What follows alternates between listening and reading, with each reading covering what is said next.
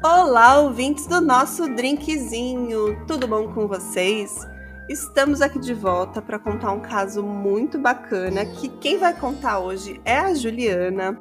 E hoje a gente vai contar o caso do Mayhem e os crimes do black metal norueguês.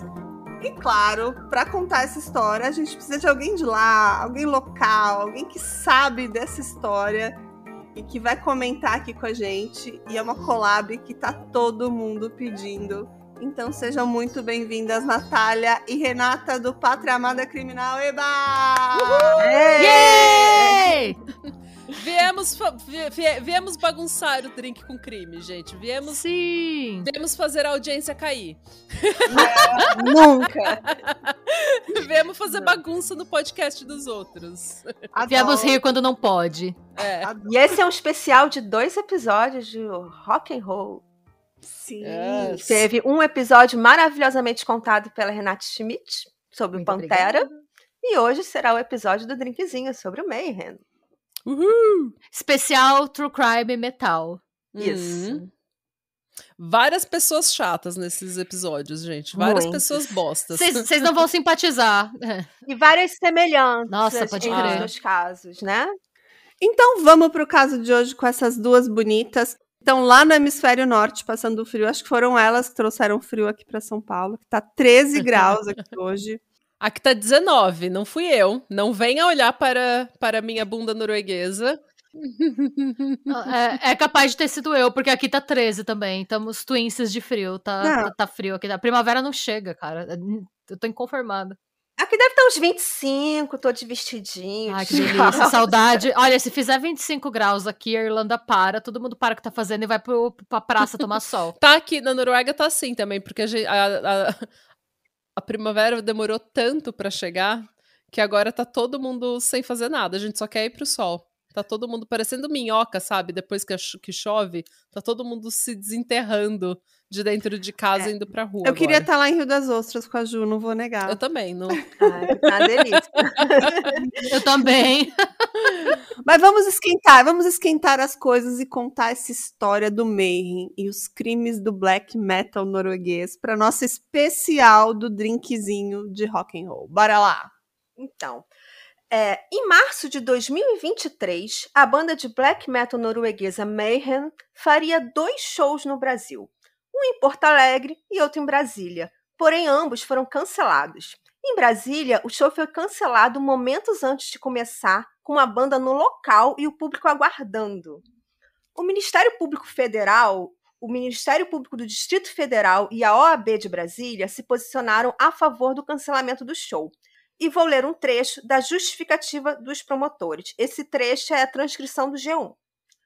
Há evidências de que integrantes e ex-integrantes da banda estão envolvidos com apologias neonazistas, suicídio, canibalismo e assassinato, além de diversos tipos de violências e discriminações, incluindo queima de igrejas, referências à extrema violência, incitação à mutilação, declarações racistas e antissemitas, entre outros. O Mayhem se defendeu com a seguinte declaração: nem a banda, nem nenhum de seus membros toleram racismo, nazismo, homofobia ou qualquer outro crime de ódio. E nesse episódio, nós vamos trazer toda a história do Mayhem e discutir esses pontos. Alguns, como a gente já estava conversando um pouco antes, são exagerados e outros são muito reais e a gente vai contar essa história para vocês hoje.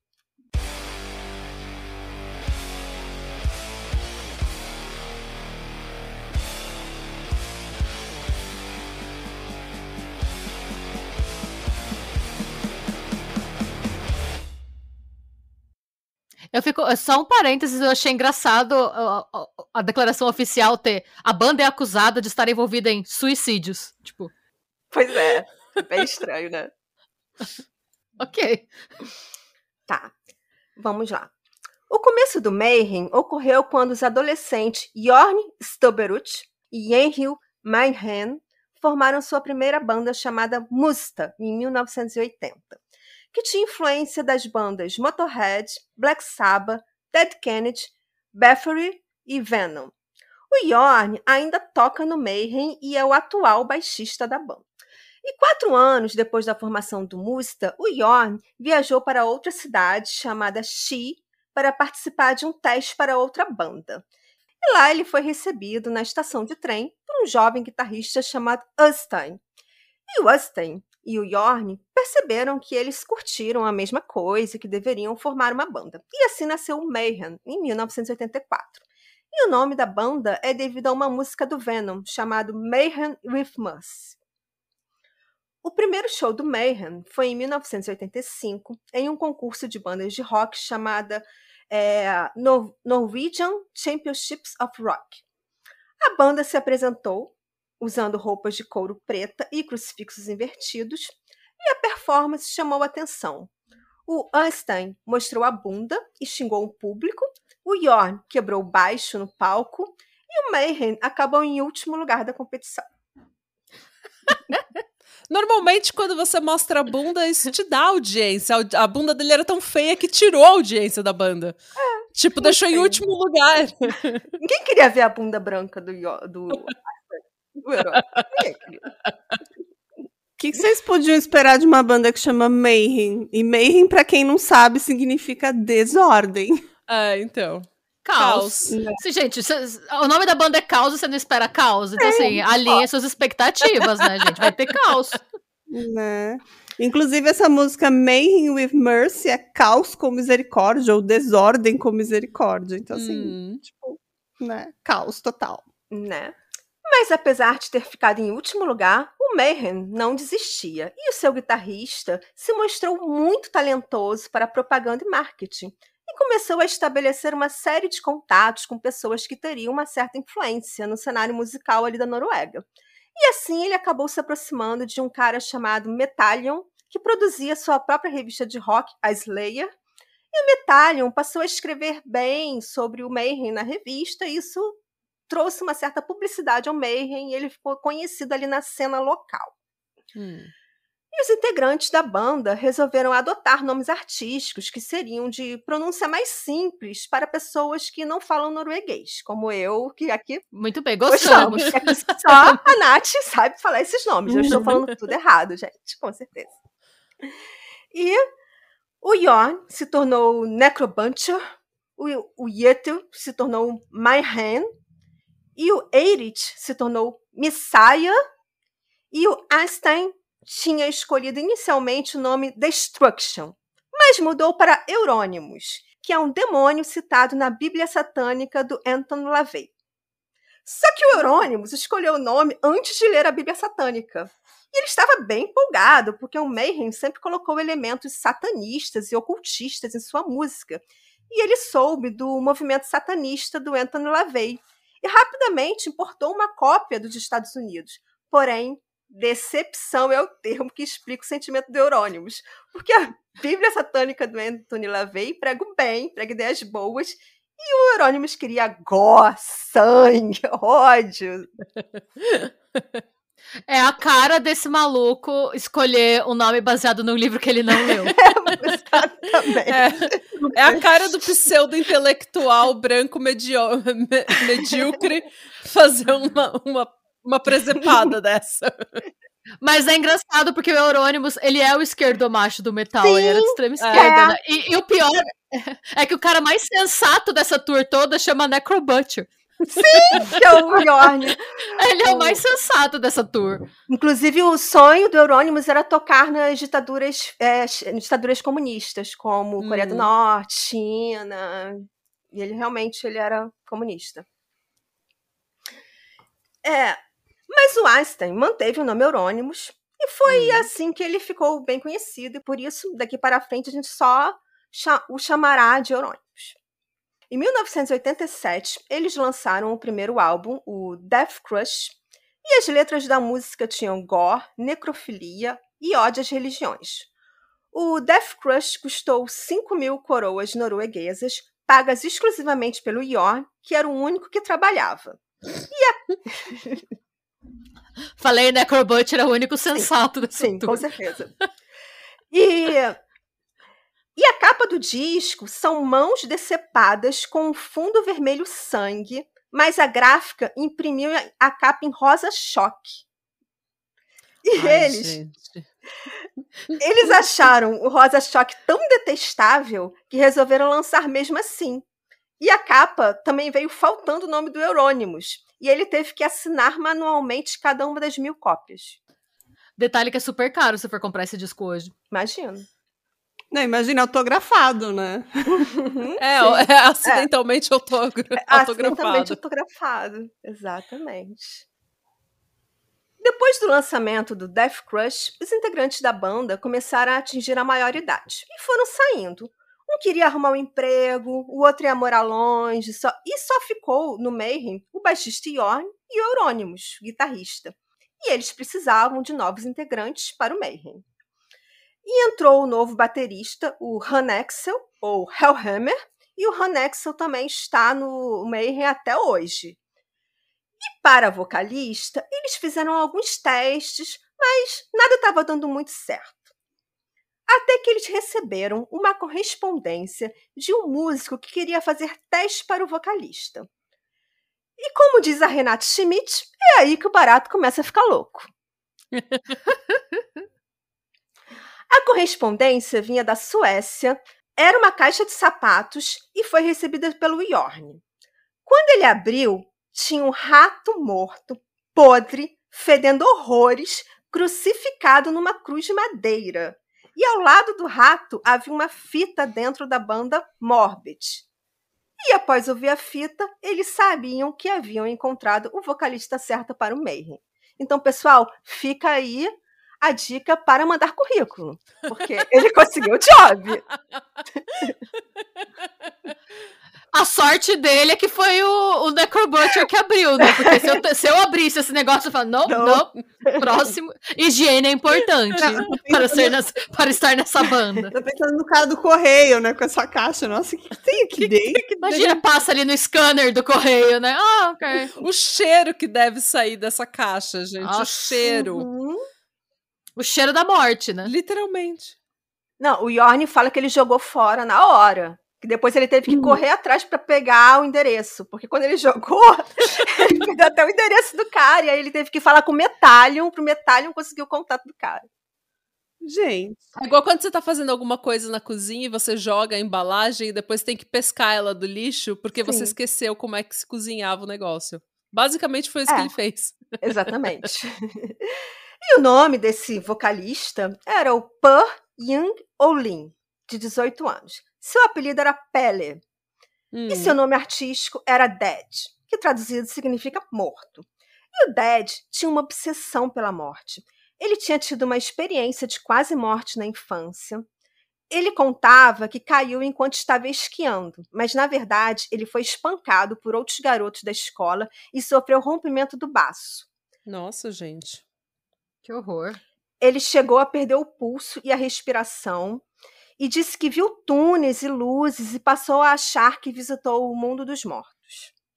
E desde então, ele tinha uma atração por tudo que estivesse morto. Ele passou a dormir com animais mortos sob o travesseiro dele para poder sentir o cheiro da morte e também carregava com ele animais mortos em sacos que ele abria e inalava antes de se apresentar com a banda. Ele dizia que era o cheiro para mergulhar na morte. Saudável, né? Muito. Ai, gente. Assim, eu sabia, eu sabia que era habitual, assim, alguns cantores de rock cheirar antes de entrar no no palco. Esse cheirinho aí era diferente.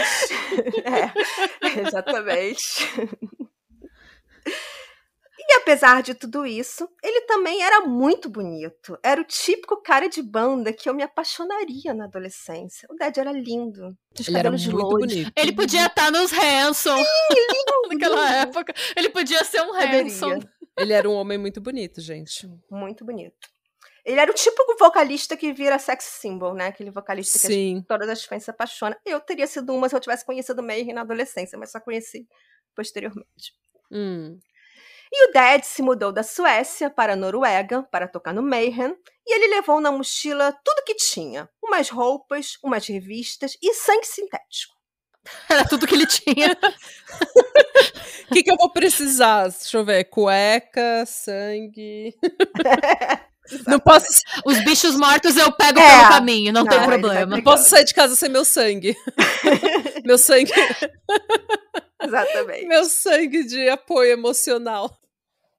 O sangue sintético era para colocar no rosto na hora do show. E o Dead também fazia uma pintura no rosto que era para lembrar a aparência de um cadáver. E desde que ele levou o sangue sintético, toda a banda começou a usar o sangue sintético nos olhos, na boca. Eles têm várias fotos, sabe? Que parece que tá saindo Hum. sangue da boca, dos olhos. Então ele trouxe essa cultura do sangue sintético pro meio. Ele, ele trouxe o teatro. Ele trouxe o teatro, É, exatamente. ele trouxe as artes para a banda. É. Com a chegada do Dead, a banda alugou uma casa para que eles pudessem morar e ensaiar. E a casa ficava num local um pouco isolado. O Dead não falava norueguês e eles só se comunicavam em inglês, o que era uma dificuldade ali de comunicação entre eles, porque eles não falavam inglês tão bem assim. Hum. E o Dead transformou um Mayhem. As músicas que eram compostas pelo Yorn e falavam de problemas de adolescente passaram a ser compostas pelo Dead e se tornaram pessoais, sombrias e imersas no ocultismo. O vocal dele também era muito intenso e intimidador. E o Mayhem se preparou dois anos para lançar seu novo álbum com o vocal do Dead, chamado The Mysteries Don't Satanas. Aliás, eu ouvi esse álbum repetidamente enquanto eu escrevi o roteiro. Eu amei esse álbum. É um dos mais famosos do meio. Eu adorei. Ah, Pra mim, o vocal do Dead é o melhor de todas as fases do Mayhem. Simplesmente eu adoro o vocal do Dead. Aliás, eu adoro tudo no Dead. Quase tudo. Tirando os corpos que ele cheira. Tirando hábitos, hábitos estranhos envolvendo cheirar, cheirar cadáver. É, ele é lindo. E canta muito bem. Era um grande artista. Qual, qual é a sua característica tóxica num relacionamento? Cheirar cadáveres. Ainda vou trazendo um bicho morto É. para dormir na nossa cama embaixo do travesseiro. Mas Toma aqui esse bicho morto como prova do meu apreço, né? Toma aqui. Ele é tipo um gato, né? Sabe quando o gato traz pra dentro de casa os bichos Isso, meu mortos? gato faz isso todo dia. É, de presente pra Era ele. Chique. Chique. Não. Em 3 de fevereiro de 1990, o Mayhem fez o show de lançamento desse álbum em Jessheim, na Noruega. Falei certo, é Jessheim? Uh, Yesheim? Jessheim. Eu, eu não vou conseguir falar isso de Fala. Jessheim. Fala Jessheim. Então já foi. É, E foi um show inesquecível. Eles empalaram cabeças de porcos decapitados em estacas e jogaram para o público. E o Dead tinha um plano. Ele pretendia se cortar e jogar o sangue na plateia. Assim, só os verdadeiros fãs do Mayhem permaneceriam sujos de sangue. Ótimo plano, né? Um rolê purista, né? Tipo, não, só quem é o fã de Vai verdade assim. vai, querer. Vai ficar aqui, vai, vai, vai querer ver meu Eu sangue. queria escorrer o meu sangue, né, sobre ele. Eu gosto de Mayhem, mas não sei se eu ia querer fazer parte disso. Nem eu. Não sei se eu ia querer estar lá. Também Ai, não. gente. É por isso que eu ouço Ludmilla, gente. Não me parece muito higiênico, sabe? Tipo, tempos pós-Covid. Black Metal assim, tem umas né? presepadas que você entra como fã. Altas presepadas. por isso que eu gosto de Ludmilla, de Anitta. E sabendo desse plano, o Yorn deu algumas facas para ele. Só que todas as facas estavam cegas, para que ele não se machucasse muito no show. E só que quando o Dead percebeu que não conseguia se cortar com aquelas facas, ele quebrou uma garrafa e se cortou com os cacos. Ele se Ugh. cortou, ele se cortou tão fundo que teve que ser enfaixado. Mas voltou ao palco e terminou o show. E tem uma foto dele super icônica que ele tá lambendo o sangue do próprio braço. É. É, De novo, o Necro Butcher era o cara sensato da banda. Toma É. aqui sem, essa faca sem corte para você não se machucar muito. É, e, e totalmente sensato mesmo, porque nesse momento o Euronymous achou um máximo a performance de palco do Dead e começou a estimular que ele se cortasse mais. E o Mayhem seria a banda mais extrema que já existiu. Enquanto o Yorn, o Necrobuncher, achou um absurdo essa postura do Euronymous, que, em nome do sucesso da banda, achava que seria legal o Dead se cortar, se machucar.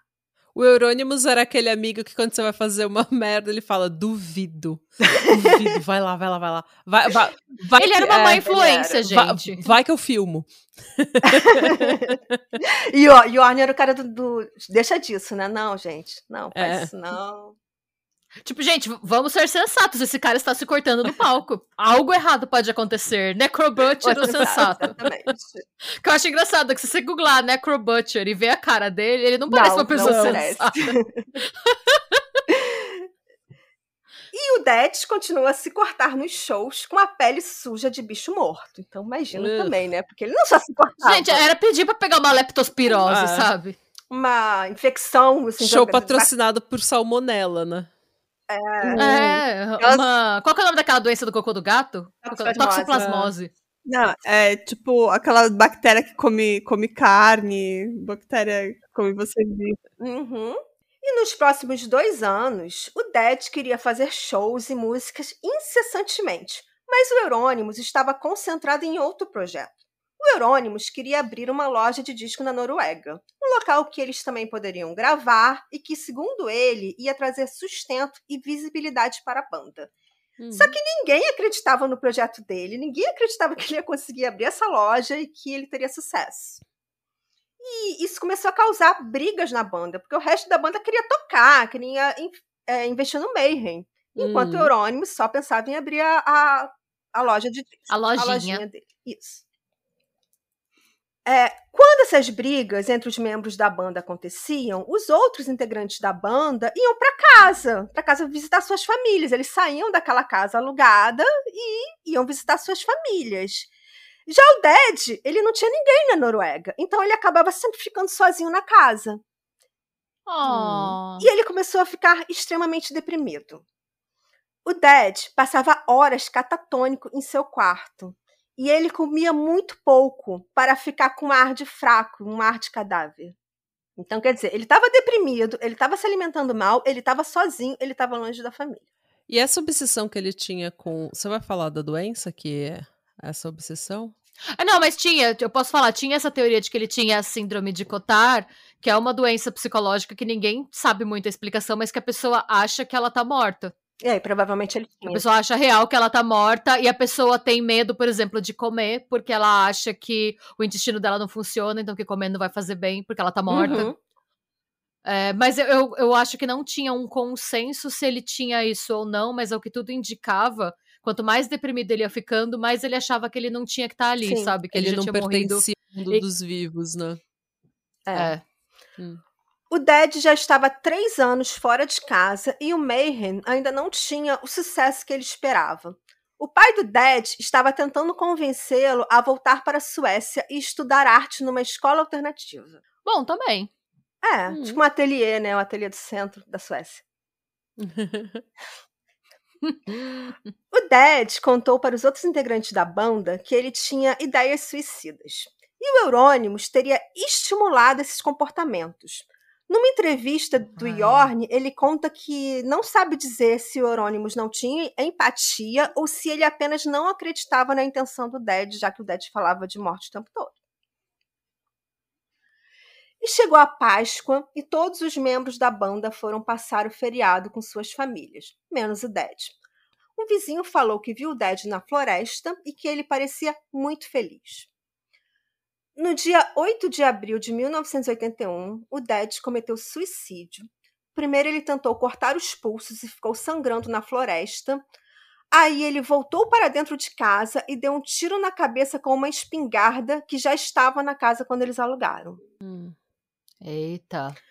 Naquele mesmo dia, à tarde, o Eurônimos foi na casa ver como o Dead estava.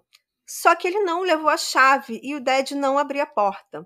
Hey, você se interessa por crimes reais, serial killers, coisas macabras e tem um senso de humor um tanto quanto sórdido? Se sim, você não está sozinho. Se você precisa de um lugar recheado de pessoas como você, venha conhecer o podcast Pátria Amada Criminal. Todas as semanas tentamos entender o pior da humanidade. Nesse processo, a gente ri, chora, fica brava, fofoca, porque afinal de contas é assim que a gente fala quando está entre amigos. Suas novas melhores amigas trevosas estão aqui, no Pátria Amada Criminal. Ele ligou para o Yorn perguntando se ele saberia onde está o Dead e a resposta foi não. O Eurônimo chegou a comentar: ah, aposto que ele está pendurado com uma corda no pescoço por aí. Ugh, Ai, que mau gosto. péssimo é. comentário. A se fazer sobre qualquer pessoa. É, e o Yorn ficou assim, muito puto com esse comentário. Como era um necrobunter, o nosso sensato. Necrobutcher é o sensato, ele é o fado sensato dessa tour toda. No dia seguinte, o Eurônimos usou uma escada para chegar na janela do quarto do Dead e se deparou com os restos mortais de seu vocalista. E o que ele fez? Chamou a polícia? O Eurônimos saiu para comprar uma máquina fotográfica descartável e tirou várias fotos do cadáver. Ele mexeu na posição do corpo, reposicionou a espingarda e a faca, e no final ele pegou os fragmentos do crânio que estavam espalhados pelo quarto, que mais tarde seriam usados como cordões no círculo negro do Eurônimos. Ai, gente. Ótimas decisões sendo tomadas. É, aí você ultrapassa qualquer limite do bom senso e do bom gosto também, né? O Eurônimos revelou para o resto da banda qual era a intenção de tirar as fotos. Ele queria lançar o um novo álbum do Mayhem com as fotos do Dead morto. O Yorn ficou tão enojado com essa ideia que saiu da banda imediatamente, dizendo que nunca mais falaria com o Eurônimos. Ah lá, sensato. Sensato. E assim, no começo do episódio eu falei que o Yorn continua como baixista da banda até hoje, mas nesse momento ele saiu. Ele passa Hum. alguns anos afastado do Mayhem. E somente o Yorn participou do funeral do Dead, que aconteceu na Suécia algum- algumas semanas depois. O Euronymous e o Han Axel não compareceram no funeral. É de uma falta de sensibilidade ímpar, né? Uma falta de Sim. caráter, de valores, É. uma falta de amizade, de empatia, de tudo. Sim. E mesmo com os protestos do Yorn, o Euronymous mandou a foto para a Columbia e lançou o álbum Down of the Black Hearts, é, no qual traz na capa a foto do Dead morto. Esse álbum nunca foi lançado oficialmente, mas a imagem ficou super famosa. E o Yorn conta que até hoje os fãs do Mayhem vão ao show com a imagem nas camisetas e pedem para ele autografar, o que incomoda bastante. E a família do Dead pede que as pessoas não circulem mais essa imagem, não compartilhem, não, não divulguem, mas essas imagens são facilmente encontradas na internet, até porque é uma capa de um álbum do Mayhem, que até Hum. posteriormente foi relançado. É bem gore, essa imagem é, É bem bem, forte, gente. Se você não Sim, tem é. estômago, não, não procure. Não procurem. Exatamente. E poucos meses após a morte do Dead, o Euronymous finalmente abriu sua loja de disco na Noruega, chamada Helvete, que significa inferno em norueguês. A loja também funcionava como um ponto de encontro para roqueiros, tendo inclusive camas para alojar o pessoal de outras bandas que vinham tocar na cidade.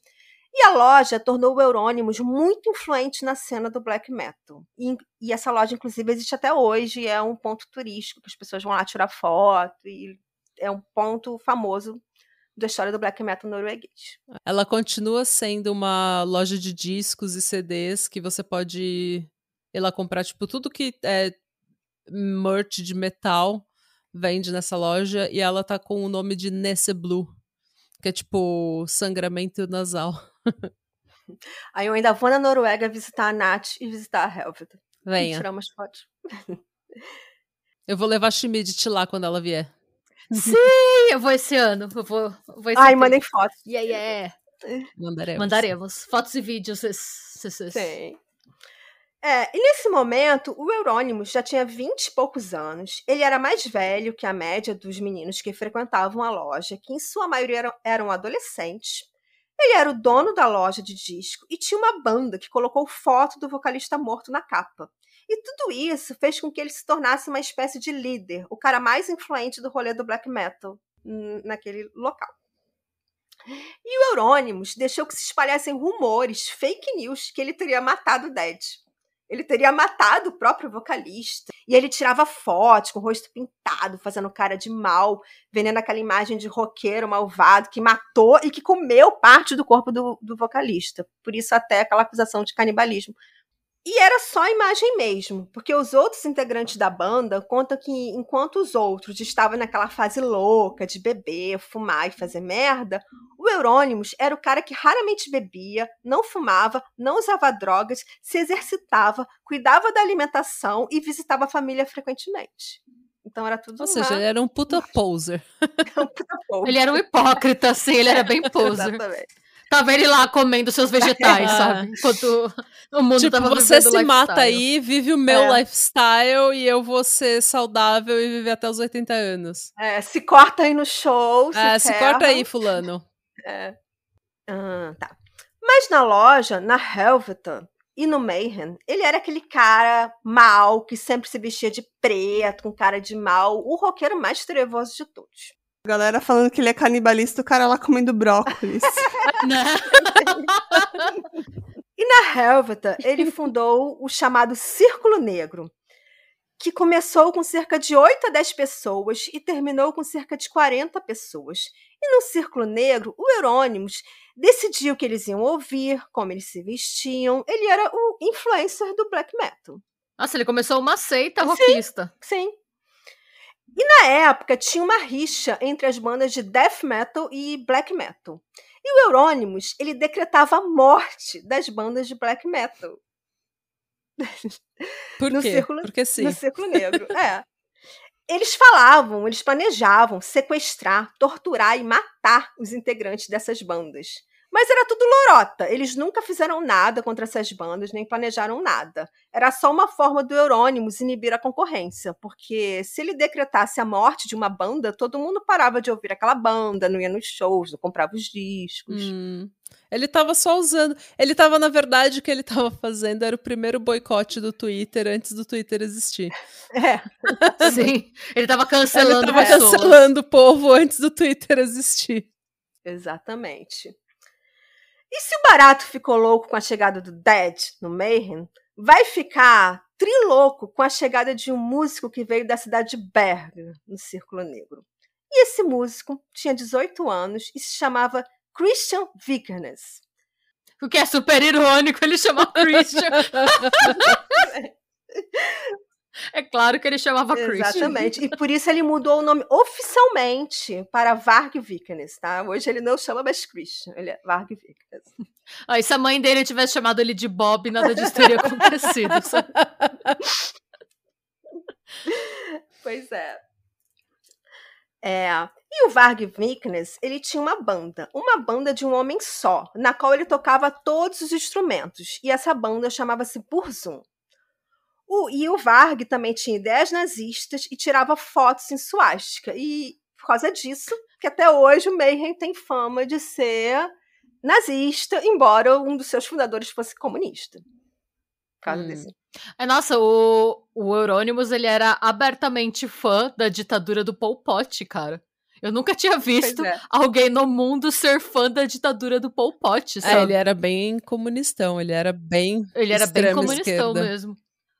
É por isso que quando vieram os rumores, eu fiquei meio chocada, Hum. assim. É. Nossa. E o Varg era o nazista. E o Mayhem era a utopia, né? Onde um nazista e um comunista podem ser amigos. É. Podem é. ser brothers. E o Eurônimos adorou o som do Burzum e chamou o Varg para tocar no Mayhem. Só que era tipo uma collab, né? O Varg Uhum. participaria de algumas músicas no Mayhem e o Eurônimos também trocaria- tocaria no Burzum. Até porque o Mayhem ainda procurava um vocalista à altura do Dead. E parecia que o Varg era o cara. E aí eles fizeram né, esse acordo de colaboração e passaram a tocar nas duas bandas. Hum. Obviamente, o Varg entrou para o Círculo Negro do Eurônimos. E passou a ser uma figura influente, até porque ele era muito próximo, ele tocava cabana, então ele também passou a ser uma figura influente no Círculo Negro. Em 6 de junho de 1992, uma igreja sofreu um incêndio criminoso na cidade de Bergen, na Noruega. Lembrando que essa é a cidade natal do Varg. Era uma igreja toda construída em madeira, na Idade Média, era um patrimônio histórico a igreja tinha imagens escandinavas com rostos de dragões e o telhado imitava escamas de dragões. A igreja era um tesouro absolutamente linda e foi criminosamente queimada.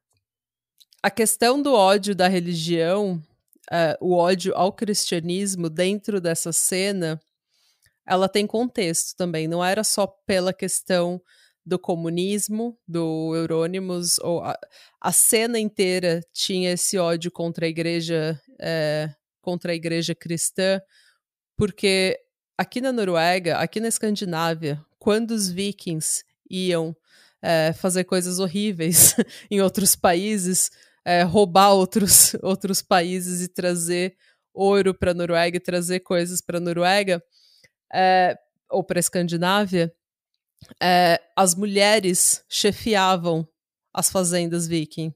Então, era uma sociedade que era extremamente centrada na mulher. Era extremamente. Era uma, era uma sociedade muito mais justa. Era uma sociedade em que as pessoas tinham o mesmo valor. E o que aconteceu? Quando o cristianismo entra na Escandinávia, eles são forçados a eles são forçados a aderir ao cristianismo. É, você se converte ou você morre. E o que aconteceu é que muitas dessas. A, a, religião se perdeu, a mitologia se perdeu, a cultura se perdeu e a mulher foi forçada a uma, a uma posição inferior ao homem. E então, assim, a, a vinda do cristianismo para a Escandinávia significou a morte da cultura viking, a morte da essência da Escandinávia. E é por isso que eles tinham tanto ódio e ainda têm tanto ódio contra a igreja cristã, contra o cristianismo, porque ele, o cristianismo basicamente foi forçado goela abaixo e foi a destruição do que foi a fundação uhum. do, do, do, país. Então, por isso que eles viam aquela igreja que é tesouro nacional como um símbolo de opressão. É, obviamente que isso não justifica daí você ir lá e queimar uma coisa que é tem valor histórico, né? Mas é é o clássico dois erros não fazem Exatamente, uma não tem, mas é esse ódio contra a igreja cristã nessa cena, nesse contexto, é, é uma coisa histórica realmente, porque foi a destruição da essência escandinava e da mitologia escandinava. Sim. Fim do parênteses. E essa igreja histórica, que tinha vários elementos da cultura vikings, né? Que Hum. tinha é, as escamas, o rosto de dragão. É porque queimada. quando você, quando é você forçado, vai- a gente vê isso com religiões africanas também, quando você é forçado a assimilar o cristianismo, o que você faz é incorporar elementos da sua própria mitologia Sim. no ideal cristão para você poder, entre aspas, passar batido, para você continuar adorando os seus deuses sem ter sem, sem ser opri- Sem ser dizimado pela igreja é, católica. exatamente. Então, assim cristã. como as religiões africanas adotaram símbolos cristãos é, e misturaram com a mitologia deles, a gente fez o mesmo. Eles fizeram o mesmo na Escandinávia.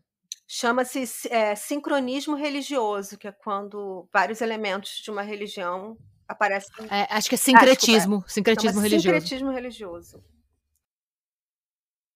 E essa igreja queimou e o Varg chegou no Círculo Negro e falou que foi ele que queimou a igreja.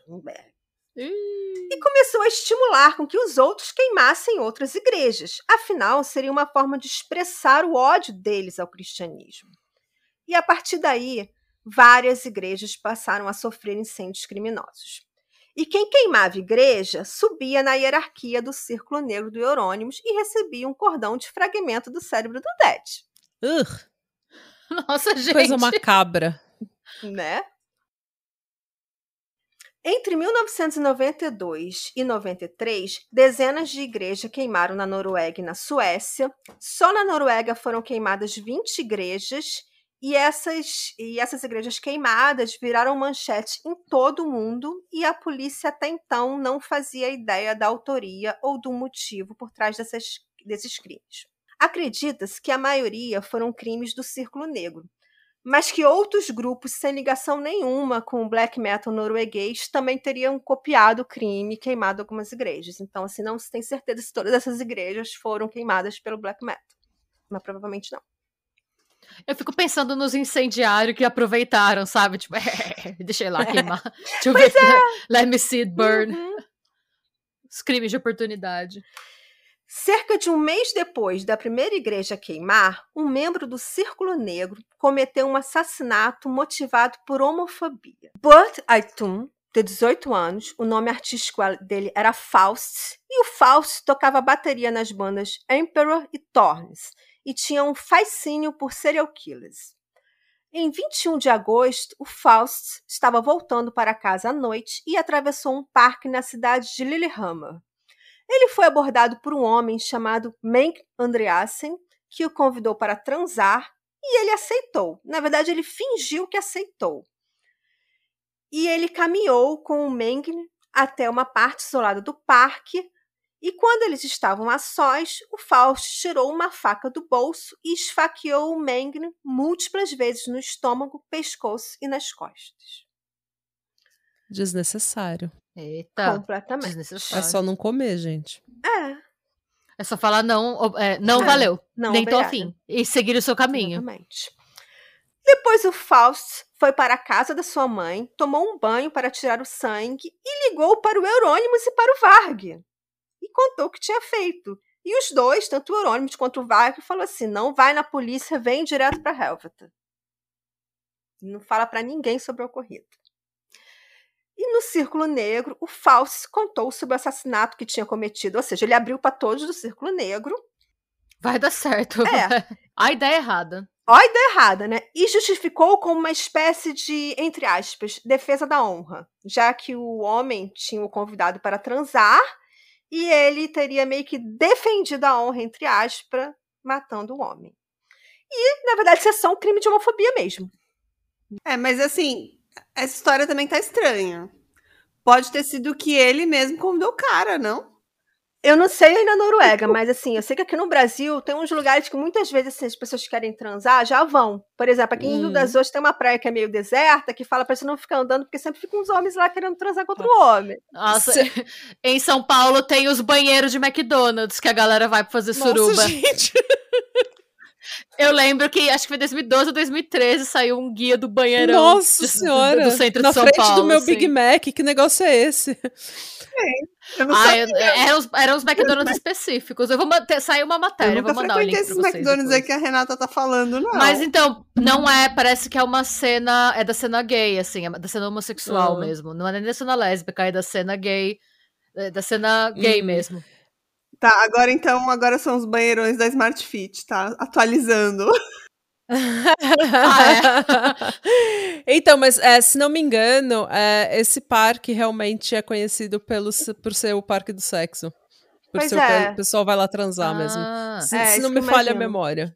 Eu imagino, o, na verdade, o Fausto estava no lugar errado, né? Ele estava no lugar onde as pessoas vão É, pra então. transar, Eu acho que ele foi lá já querendo ser. Sabe, quando você vai já querendo arrumar uma vítima. uma- arrumar uma briga, é. Uhum, tipo eu, depois da décima cerveja, que eu já vou já pra brigar. Uhum. e o Círculo Negro guardava o segredo dos seus crimes. Até que um Judas, que só queria fama pessoal, deu as caras. E era o mesmo desgraçado que começou a queimar igrejas, o Varg Vikernes. O Varg procurou repórteres e disse que tinha informações valiosas sobre a queima das igrejas e do assassinato em Lillehammer. E, em troca da visibilidade para ele e sua banda, ele daria essas informações para a imprensa. Ele não deu nomes, mas deixou bem claro que os crimes teriam a ver com o black metal. E ele ainda tirou a foto mais ridícula de todas para a capa de- da reportagem.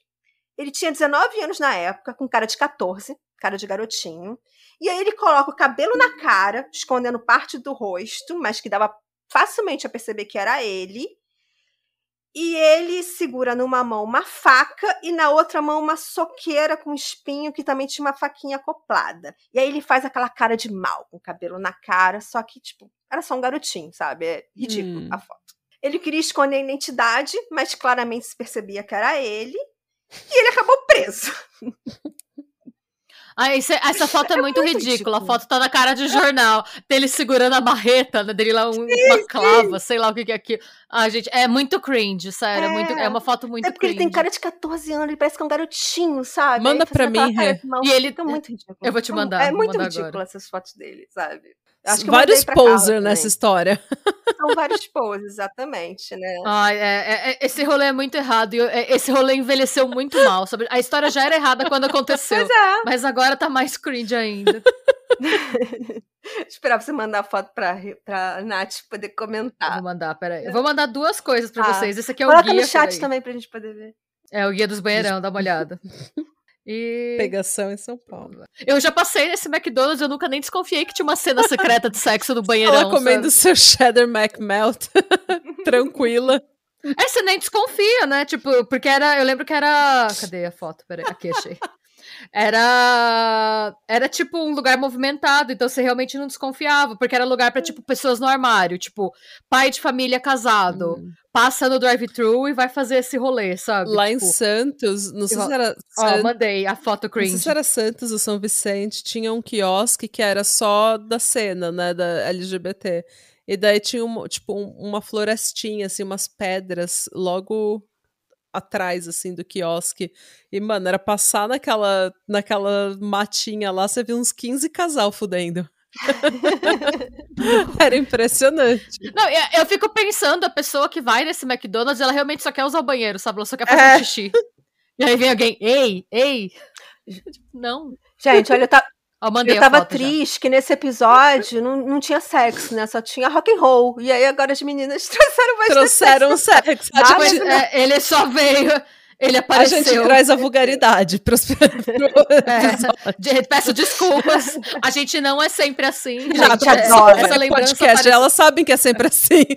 Não, olha só. É verdade. drinkzinho adora fofoca. Nada, todo caso do drinkzinho tem fofoca. Ah, a fofoca é a melhor Mas, parte. é, mas vocês viram? Tem um mapa, gente. Eu não sei Não, se esse mapa tá atualizado, vendo. mas ele existe. Olha aí. Eu tô vendo aqui a matéria que a, que a Renata mandou. Pegação em São pop-up, Paulo. Aí, tipo, já abre aquele monte de, de propagandas, de pop-up bizarro. Mas, gente, Sim. é o McDonald's ajudando você a sair do armário. Ou a se manter no armário, né? Porque. Sai do armário e entra no banheiro. Você é adolescente, você quer transar. E aí você fala, mamãe, posso ir no Mac com os meus Parece um rolê amiguinhos, com as minhas amigas?" saudável. né? Você deixa o filho no play lá do McDonald's e pode aproveitar. Ai, gente, coisa Olha. horrível. Não façam isso, não, gente. No brincadeira. Não levem nossos conselhos a sério, gente. A, só, a única coisa que a gente pode concordar até agora é que o Necrobutcher é Sim, com sensato. certeza. É É só o. Vikernes é um pau no cu. Exato. E é muito cringe. Vocês mandei as fotos também. É, essas fotos são muito cringe. Dá, dá uma, uma dorzinha. E eu fico imaginando ele posando pro fotógrafo tirar foto dele assim, sabe? Mas vocês sabem que agora a Smart Fit tem um, um pacote que você pode levar. Leve um amigo para, para treinar com você na Smart Fit. Aí tem até uma lenda do banheirão que falam assim, que falam que é cobrado. É. Você acha que não vai vir na sua mensalidade? Vai vir lá, ó, uso do banheirão. Taxa Pois é. banheirão da Smart Fit. 25 reais, né? Tudo bem.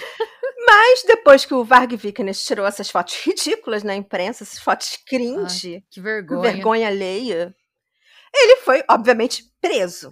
Ele passou seis semanas presos e a polícia esperava que ele confessasse. Mas ele falou que era uma história inventada, um golpe de marketing.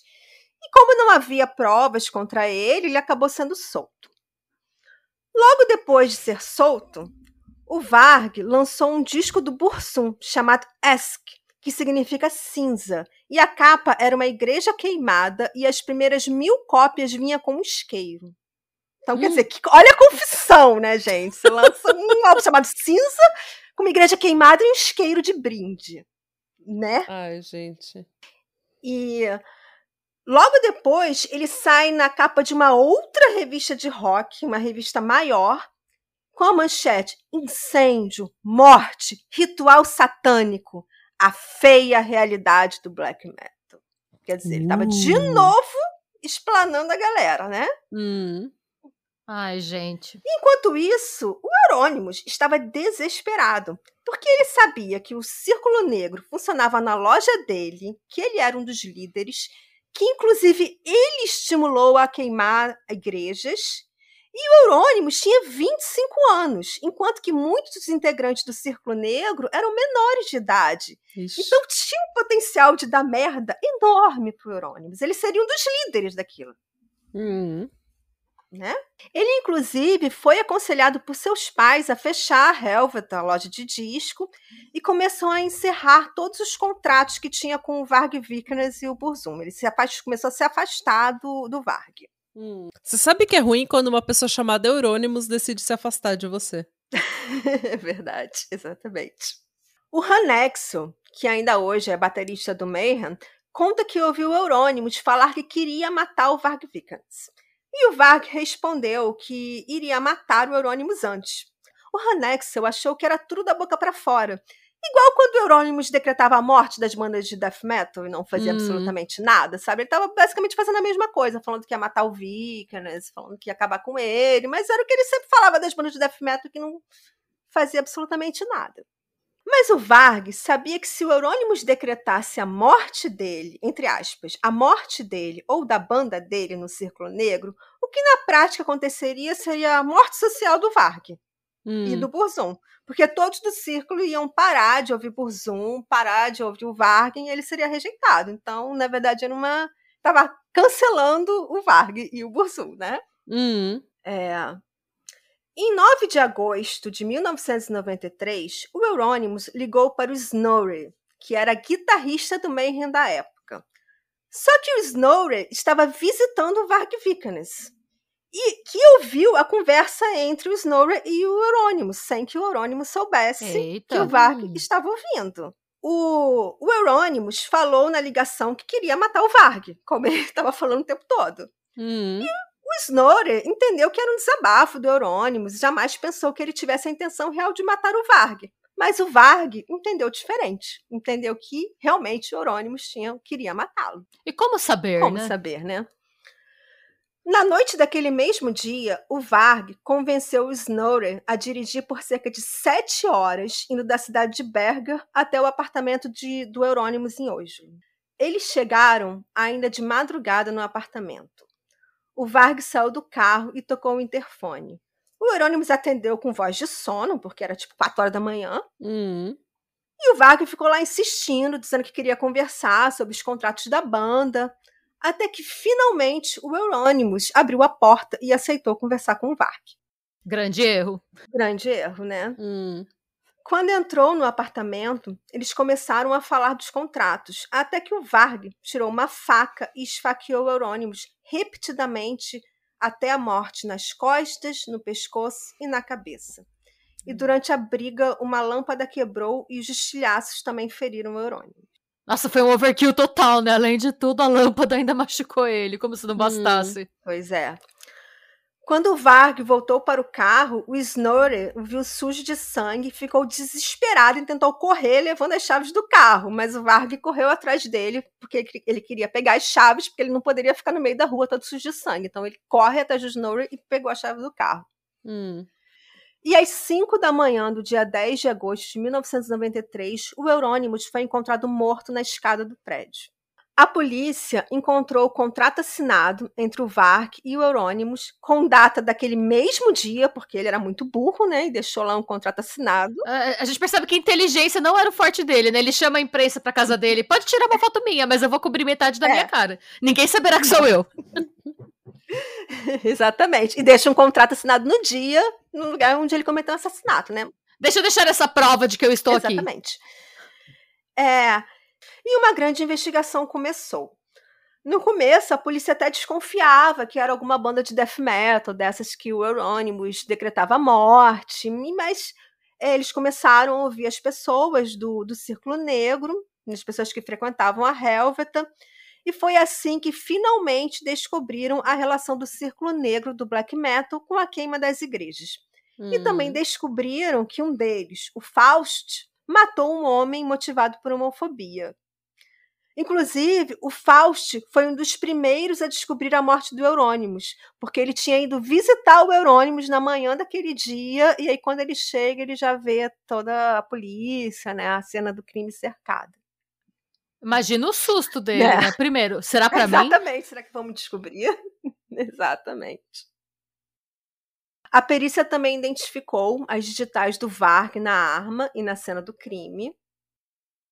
O Snorre, que dirigiu o carro e levou o Varg, testemunhou contra o Varg e colaborou com as investigações. E pegou oito anos por- de prisão pela sua participação na morte do Eurônimos. Mas, gente, ele só dirigiu até lá. Pois é. Mas, assim, é, existe, uma, existe uma dúvida se ele sabia que o Varg iria assassinar o Euronymous ou não. E o Snorri, na época, também ele estava passando por problemas físicos e mentais. Então, a gente não. é, parece que ele sabia, mas como ele estava em uma situação mental instável, em alguns momentos parece que ele não entendia a real intenção do Varg. E por isso que ele Hum. Foi, mas assim. Tá. Hoje ele dá algumas entrevistas, ele diz que assim, jamais era a intenção dele matar o Eurônimos e tal, mas enfim, ele cumpriu oito anos de cadeia. O Faust pegou 14 anos pelo assassinato do Meng Andreasen, que eu achei meio esquisito, porque um pega 14 anos para assassinato, o outro 8 anos só porque dirigiu. É, na né? verdade, essa pena de oito anos parece. Ela foi bem severa pro padrão É. da Noruega, só Né? Sim, dirigir, porque por as penas dirigir, né? aqui não são longas. Sim. E dá pra ver, né? O cara pegou 14 anos por assassinato de primeiro grau. É. É, mas assim. É, é, é uma pena muito longa só por ter dirigido, cara, até, até lá. Também acho. Eu é, eu achei bizarro. Eu acho que também devia estar rolando tanta pressão da É. comunidade pra saber, pra punir quem tava queimando as igrejas e fazendo todo aquele caos, que deve ter sido Isso meio... é verdade, a gente, eu não tinha pensado nisso, mas é verdade, era- eles estavam tentando passar uma mensagem de que isso não seria tolerado, né? Sim. É. O Varg Vikernes alegou legítima defesa e dizia que o Eurônimos havia o ameaçado e que teria tentado matá-lo, e ele só teria se defendido durante uma briga. Pra isso que você se dir- você dirigiu até a casa dele pra se defender, né? É, exatamente. E o Varg Vikernes foi condenado pelo incêndio de três igrejas, furto, posse ilegal de armas e explosivos e pelo assassinato do Eurônimos. E com todos esses crimes, ele pegou a impressionante sentença de 21 anos, a sentença mais longa possível na Noruega na época. Hoje, ele está solto e continua divulgando discurso de ódio e ideias neonazistas na internet. Anos depois, ele deu a seguinte declaração sobre a morte do Eurônimos. Meu nome é Varg Vikernes e eu toco no Burzum. O cara que eu matei pretendia me matar, então eu o matei, antes dele me matar. Ele tentou, mas falhou miseravelmente. Obviamente, ele está morto. Eu fui lá e me defendi antes que ele pudesse me matar. Exatamente. Ai, gente. É, é- é- é que o Var- Varg Vikernes, é- ele é muito cringe. Ai. é, Seja nossa, proativo gente. na sua autodefesa. Antes da pessoa te Sim. atacar, você vai lá e você já, auto- já se autodefende. Sim. O Yorn e o Hanexon foram ao enterro do Eurônimos e decidiram que o Mayhem deveria continuar. Depois de todos esses acontecimentos, o black metal explodiu internacionalmente e o Mayhem e o Burzum passaram a ser consideradas bandas de grande influência em todo o black metal. Em 2020, o Varg Vikernes escreveu no Twitter que odiava o Brasil. Segundo ele, o Brasil estaria na lista dos 10 piores lugares do mundo e ele dizia que preferia o Brasil despovoado. Em resposta, em resposta, os brasileiros promoveram um vampetaço Eu amo É. o Brasil. O melhor país. Todo mundo. Olha, a gente se julga da maneira apropriada, Uhum. tá vendo? Se todo mundo fizesse vampetaço nos seus desafetos, os problemas seriam resolvidos. Gente, eu não sei o que é vampetaço. É você mandar a foto do vampeta pelado. Sabe a foto do vampeta da Playboy? Uma gigante. Você inunda o Twitter da pessoa com fotos do vampeta pra pro G Magazine. lá. Exatamente. Gente, eu sou muito, eu sou muito cringe, eu não sabia o que era vampetaço. Eles fizeram. Imagina ele abrindo o Twitter e tá todo mundo jogando, marcando ele. E aí você abre o seu Twitter e você rola e rola e só tem o Vampeta pelado. Forever Vampeta pelado. E o, e o Varg teve que, que bloque, teve que fechar as redes sociais dele porque ele não aguentava mais receber foto do. Meu Vampeta. Que ele não sabe nem quem é. Um belo dia você fala uma merda, aí você acorda. O que está acontecendo? Mas, gente, cara amador, né? Fala mal do Ah, Brasil. gente, Gente, Desculpa, mas. inocente, né? Sorry, not sorry. E, gente, é, esse foi o caso de hoje. Né? E como eu estava conversando um pouco com a Natália, muito se discute que o Mayhem foi acusado de ser nazista. Hum, Só que, na verdade, só quem era nazista era o Varg Vikernes. Hum. Né? E, eu, e eu acho que a Natália vai complementar porque que o, o Mayhem não, realmente não é nazista. Os integrantes da banda hoje não são. Então, tem, tem, um, eh, tem algumas bandas que eles falam que são as bandas eh, nacional-socialistas, né? Que são as bandas eh, nazistas. É, o Mayhem nunca teve incluída nessa, nessa tour, nessas, nessa lista de bandas nazistas. Que realmente o black metal ele é inundado com bandas nazistas. Infelizmente, isso a gente vê. A gente vê no punk também, neonazistas uh, inundando a cena punk, e a gente tem que ir lá dar um cacete neles. Uh, isso, é, infelizmente, essa, essa, essa, a cena do black metal é inundada com bandas neonazistas. E, na minha opinião pessoal, que não é opinião do Drink ou do Patramada, minha opinião pessoal é que o black metal, em geral, ele faz um péssimo trabalho ao se dissociar dessas bandas. Esse é um problema, porque o punk ele é muito mais é, assertivo nessa, nessa, nesse tipo de coisa. As bandas que são na, na, neonazistas, punk, elas são completamente separadas da cena punk tradicional. Então, uhum. isso o punk faz muito bem, que é se dissociar, se distanciar completamente de símbolos nazistas, se dis distanciar completamente dessas bandas neonazi. É, infelizmente, o black metal, o viking metal, eles não são muito bons em fazer isso. E também existe a provocação, é, essa, essa necessidade de provocar o tempo todo e fazer uso de imagens e símbolos nazistas para falar da história ou para fazer uma provocação. Então eu acho que isso ainda é muito prevalente no black metal. É, falando do ponto de vista da Noruega, como a Noruega vê o Mayhem, é, tem duas coisas. É, um, tirando essa cena black metal muito específica e relativamente pequena, ninguém liga pro Mayhem na Noruega, tá, gente? Então, tipo, tem três pessoas na Noruega que são fanáticas pelo Mayhem. É... Que são os integrantes do Mayhem. O meu Hellhammer e outro Necrobutcher. Tipo, é, só quem liga pro, pro que acontece com o Mayhem, ou para quem é o Mayhem na fila do pão, é realmente quem tá na cena de black metal, para quem tá nessa cena metal específica. É, e que não é uma cena. Não é uma cena tão grande quanto você imagina que seja por ser a Noruega, né? Você acha que, nossa, uma cena maravilhosa, enorme aqui. Não é tão grande assim. A Noruega é um país de 5 milhões de pessoas. 40 gato pingado na, na cena black metal. É...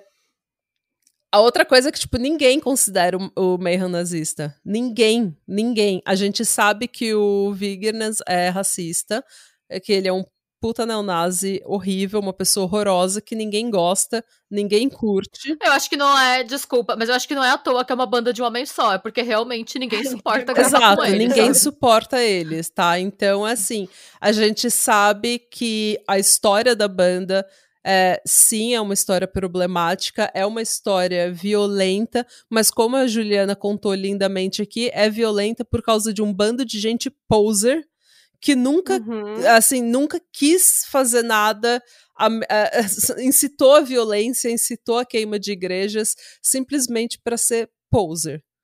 Nunca uhum. foi uma banda que incitou racismo, que incitou homofobia, que incitou discurso de ódio, que incitou. É... aliás, nenhuma ideologia política. Quem era mais vocal era o Eurônimos, que era comunista. Então, assim, nunca foi uma banda relacionada a racismo, homofobia ou canibalismo. Tudo isso nasceu de rumores e tudo isso nasceu de, como eu falei, de fazer uso de imagens ou de coisas por ser um puta poser do caramba e não se distanciar o suficiente da, de bandas neonazistas dentro da cena de black metal. Então, ah, desculpa, só para abrir um parênteses também, o Mayhem não tem nenhuma letra que faça nenhum tipo de apologia a nenhum extremismo. Assim. Não. Assim. Tem umas letras pagã, tem umas letras com gore, com essas coisas, mas é isso. Você pode duvidar do bom gosto, Sim. não do Tipo, não acusa a banda de ter esse tipo de mensagem nas eu letras. Eu né? nunca né? vi nenhuma incitação a nazismo, nenhuma incitação a racismo e homofobia, nenhuma incitação à violência, nenhuma incitação à queima de igreja, exceto pela, pelo Eurônimos, pelo histórico da banda. Mas isso, gente, foi, foi na década de 90. É mais de 30 anos atrás. A o cara nem vivo O cara tá, nem né? vivo tá, entendeu? Então, assim, é, sim, o Mayhem tem uma história problemática, sim, esse bando de poser que não tinha nada melhor para fazer, que queria ser rebelde, não tinha com quem se rebelar, porque a Noruega era um país extremamente rico e aqui as pessoas crescem sem enfrentar nenhum problema na vida.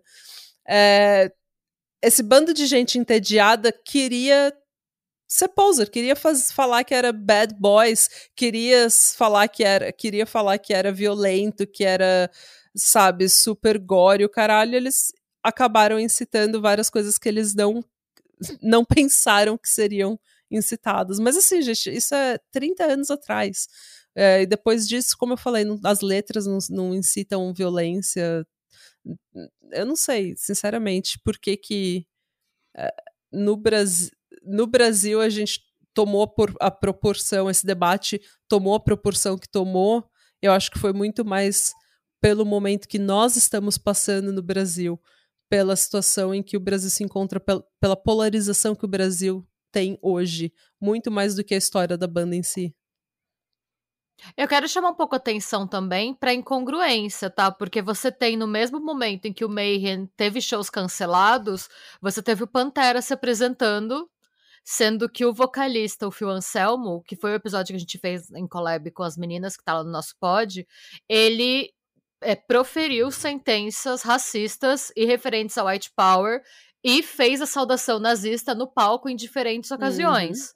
Mas como o Pantera é uma banda mainstream e é uma banda que gera dinheiro, ninguém falou um A sobre o Phil, sobre o Phil Anselmo se apresentar no Brasil. Inclusive, o Pantera teve é, apresentações canceladas tanto na Alemanha quanto na Áustria esse ano. Eles iam se apresentar no fim do mês agora, é, por conta da postura racista do Phil Anselmo. Uhum. Então, assim, você tem a Alemanha e a Áustria, que são países que levam essa questão particularmente a sério, em termos, é, por, por uma questão histórica, falando, não, é uma pessoa que faz a saudação nazista não vai se apresentar uhum. aqui. Então você teve o Pantera sendo cancelado em outros lugares, enquanto o Mayhem tá em turnê ainda, e no Brasil ninguém falou Sim. nada, porque você tem shows grandes, com patrocinador grande, uhum. né? Então, até que ponto a preocupação realmente foi com a ideologia ou foi só uma intenção de fazer barulho para uns shows pequenos que vai o quê? 300 pessoas no show do Mayhem, no Sul? Talvez. É. O ingresso era, variava entre 150 a 300 reais, que é barato. Então, assim, fica, a sua preocupação era mesmo com coisas que aconteceram há 30 anos atrás? A preocupação é com a ideologia? Por que, que o Pantera se apresentou? Sim, exatamente. E assim, eu acho que foi uma questão, é, infelizmente, eu acho que foi uma questão muito mais política para ganhar clout, para ganhar é, pontos políticos, sabe? Fala que você está lutando contra o nazismo, do que realmente a banda ser nazista. É, e, ou a preocupação com lutar contra o nazismo. Eu acho que foi realmente foi para ganhar pontos políticos. É, e eu entendo que tem ativistas e pessoas que vão discordar de mim e falar que você tem que ter uma tolerância zero contra imagens nazistas ou qualquer tipo de história que a banda possa ter com isso, mas assim, é, a gente vai precisar falar de várias outras pessoas. Então, várias outras bandas têm que ser canceladas no Brasil. Várias Sim. outras é, no Brasil e no, assim, bandas internacionais grandes que se apresentam no Brasil vão ter que começar a ser canceladas também. E uhum. não só uma banda que não é nazista. É, e, e, por mais que a gente se, assim, só vou, essa é a última coisa que eu vou falar sobre isso, mas a gente que quer lutar contra o, nazismo, que quer lutar contra esse tipo de ideologia de extrema direita, a gente não pode cair no, na besteira de falar que tudo é nazista, que tudo é fascista, que tudo é extrema direita e começar a lutar contra todas as pessoas que a gente acha que são de extrema direita, porque senão a gente vai enfraquecer a causa. A gente vai se desgastar, a gente vai enfraquecer o debate, as palavras vão começar a perder o sentido, a, os, o, o, debate, as opiniões vão começar a se perder num bando de tweet que a gente não consegue mais rastrear, sabe? Daí o significado das coisas muda se tudo é nazista, nada é nazista. Se tudo é fascista, nada é fascista, entendeu? Você não pode chamar tudo de fascista e achar que você vai lutar contra tudo porque você vai estar tá simplesmente enfraquecendo é, a luta contra o fascismo. Então, é isso. É, não tente ganhar pontos políticos inventando posições que não existem.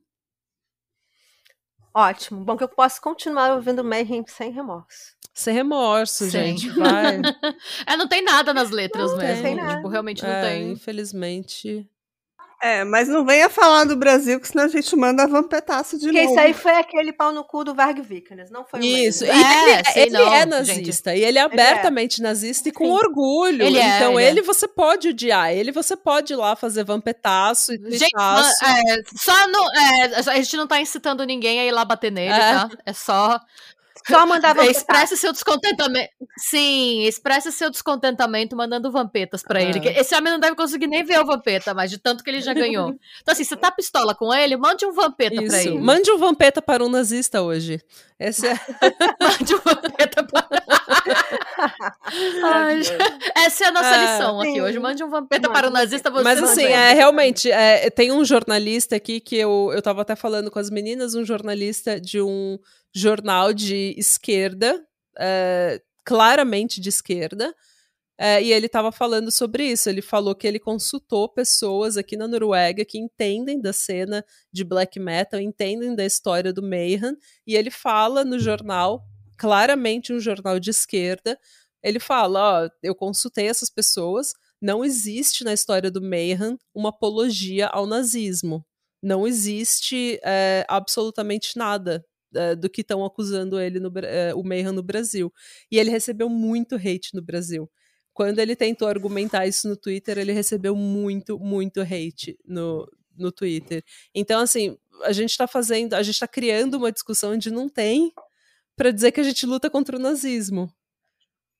Sim. Existe nazistas literalmente com orgulho de falar que são nazistas e a gente não tá, a gente tá passando pano, a.k.a. Phil Anselmo, sabe? Então, vamos Sim, por que, que o Phil Anselmo não recebeu um Pois vampeta? é, vamos, vamos Cadê? direcionar a nossa Vamos raiva. Vamos Sei. direcionar nossa raiva aos reais nazistas, porque enquanto a gente está aqui fazendo tuitaço contra jornalista na Noruega ou contra o Mayhem, eles estão felizes da vida passeando aí pelo Twitter e incitando ódio. Então, vamos focar em quem merece. E fica a dica, mandem vampetaço para o Fio o Fio Anselmo. Anselmo também. Fio Anselmo Isso, também. E pro Varg.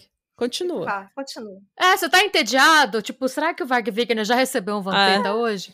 Super Manda recomendo. pro, é, manda pro nazista que você conhece, sabe? Aquele bolsonarista, aquele fascista. Manda um vampetaço.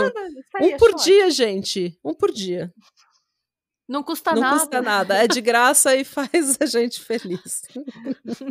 Hashtag patramada. Hashtag drink com crime. Gente, adorei, adorei o caso de hoje. As meninas do Pátria são sempre incríveis. Eu acho que essa foi a collab mais pedida dos Oh. últimos tempos. Todo mundo falando tem que repetir. Cadê as meninas do Ah, Pátria? estamos E a gente aqui. até deu, é, a gente até deu um spoiler lá no grupo dos apoiadores. Quem não é apoiador ainda tem que apoiar a gente lá na Aurelo ou pelo Pix. Todo mundo já conhece. É, a gente até falou, gente, vai ter collab com o Pátria. E todo mundo ficou super feliz, aí não rolou. Uhum. Claro, nossos horários são malucos. A gente tem, tem o fuso, É. né? Tem o fuso horário. Os nossos horários são meio malucos aqui pra gente gravar. Hoje, hoje eu, não, eu não consegui participar da gravação porque eu tive um problema de acordar meio tarde. Faz, faz parte, faz faz parte. Mas a Ju me representou na gravação do episódio com Pantera. Então vou pedir para os ouvintes do Drinkzinho irem lá no Pátria, que deve estar imperdível esse episódio. Eu vou ouvir também completo, porque eu vi parte dele ainda com sono, mas eu vou ouvir o restante. E a gente tá aqui horas, né? Desde as Sim. nove da manhã, já é quase uma da tarde aqui. Eu fiz a unha, Eu a fiz a Renata unha. fez a unha. a a- Fizemos a unha. Gente, eu ainda tenho que fazer nhoque A gente tem que fazer nhoque. ainda. Nossa. É dia das mães hoje. que Hoje a gente foi, tá hoje foi esmalte com crime. Não foi? Esmalte com cremes. Hoje é dia das mães, vou aproveitar e dar um abraço para todas as mães. A gente teve um episódio especial também do Dia das Mães que a gente lançou para quem não ouviu, tem que ouvir também. Um caso muito triste que aconteceu há 23 anos do Dia das Mães. E mãe é isso, né? As meninas viram, eu tava aqui gravando, a minha filha aqui do lado, eu penteando o cabelo, trocando de Oh. roupa nela. É isso aí, mãe é de tudo um pouco. A Ju também é mãe, as meninas são mães de pet, que também Sim. são mães. Hoje eu tive que caminhar É, uma hora de ressaca, tá? Então, eu sou mãe sim. É mãe sim, com certeza. Gente, muito obrigada. Adorei mais uma vez. Vocês são foda. Essas meninas são demais. É, é muito bom, é muito divertido gravar Ah. com Pátria. Eu só tenho a agradecer por, por essa podosfera ter apresentado Oh. essas pessoas incríveis. Ah, obrigada a vocês, a gente, A gente adorou. adorou, Ai, gente. Pode convidar sempre. O Pátria Amada tá sempre de portas abertas pra vocês. Sim. Hora que precisar, vocês são amigas do Pod, a gente ama o Drink com Creme, então, por Sim. favor, sempre bem-vindas. Sempre que quiserem divulgar projeto na- nas nossas redes, pode divulgar, pode usar nossa plataforma, a casa de vocês. E muito obrigada por receber a gente na casa de vocês. Ai, Sim. obrigada a Ah. vocês. Sabe que a gente ama vocês. Nossa, eu amei o Vampetaço, eu vou levar pra minha vida. Eu não sabia que o Varg Vickers tinha levado o Vampetaço. Ganhou, essa informação me fez ganhar o dia, sabe? Eu vou sair contando pra todo mundo. E ainda deu a ideia de mandar para o, para Pro o. Anselmo. Exato. Gente, eu vou- começar, vou organizar o Vampetaço contra Call o to Fio Fazer uma action. campanha. Gente, a gente se vê então na próxima semana. Maravilhoso. Foi incrível estar aqui nessa manhã com essas meninas que eu adoro, que moram aqui no nosso coração. E até a próxima, gente. Tchau. Tchau. Tchau. Beijos. Tchau, tchau. Meninas, obrigada, foi maravilhoso. Nossa, gente, obrigada a vocês. Arrasaram, a gente arrasaram. amou.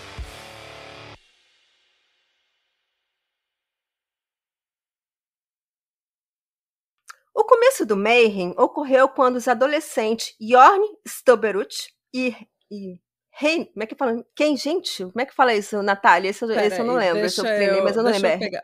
Ah, é Getu, né? Getu. Kajetu. Esse eu treinei, mas esse eu esqueci, porque esse nome desse cara eu só falo Pera, uma vez. Eu não. Eu não Ai, lembro dos nomes. Espera aí, gente. É J-E. É K-J-E-T-I-L. É Retil, né? Não é Retil que fala? Não, peraí. Que não leu K. Esse, esse eu não lembro, porque lembro uma vez. Shetel. Shetler. Ih, eu não vou falar esse jeito certo. Vou falar, vai ser um norueguês Não tem abrasileirado, problema. tá? Shetel. Shetler. O começo do Mayhem ocorreu quando os adolescentes Yor Stuberut e... Como é que é? Então, Hetu- é Yearn. Jan, Jan Hum. E Yetu. Ah, fala Yorn. Não tem problema. Jan. É, é o nome do Ron. É, é Einstein. É, é Einstein mesmo. É, Einstein? é, é o Einstein. Einstein. Tá. Sim. Sim. Einstein.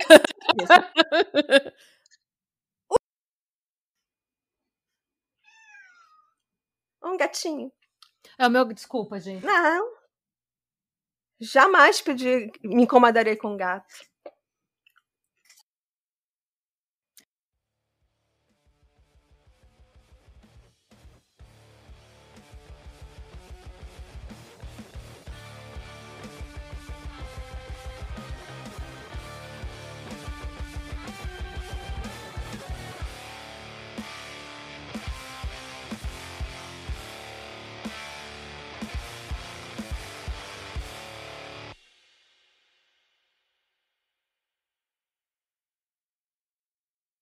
Hey, você se interessa por crimes reais, serial killers, coisas macabras e tem um senso de humor um tanto quanto sórdido? Se sim, você não está sozinho. Se você precisa de um lugar recheado de pessoas como você, venha conhecer o podcast Pátria Amada Criminal. Todas as semanas tentamos entender o pior da humanidade. Nesse processo, a gente ri, chora, fica brava, fofoca, porque afinal de contas é assim que a gente fala quando está entre amigos. Suas novas melhores amigas trevosas estão aqui no Pátria Amada Criminal.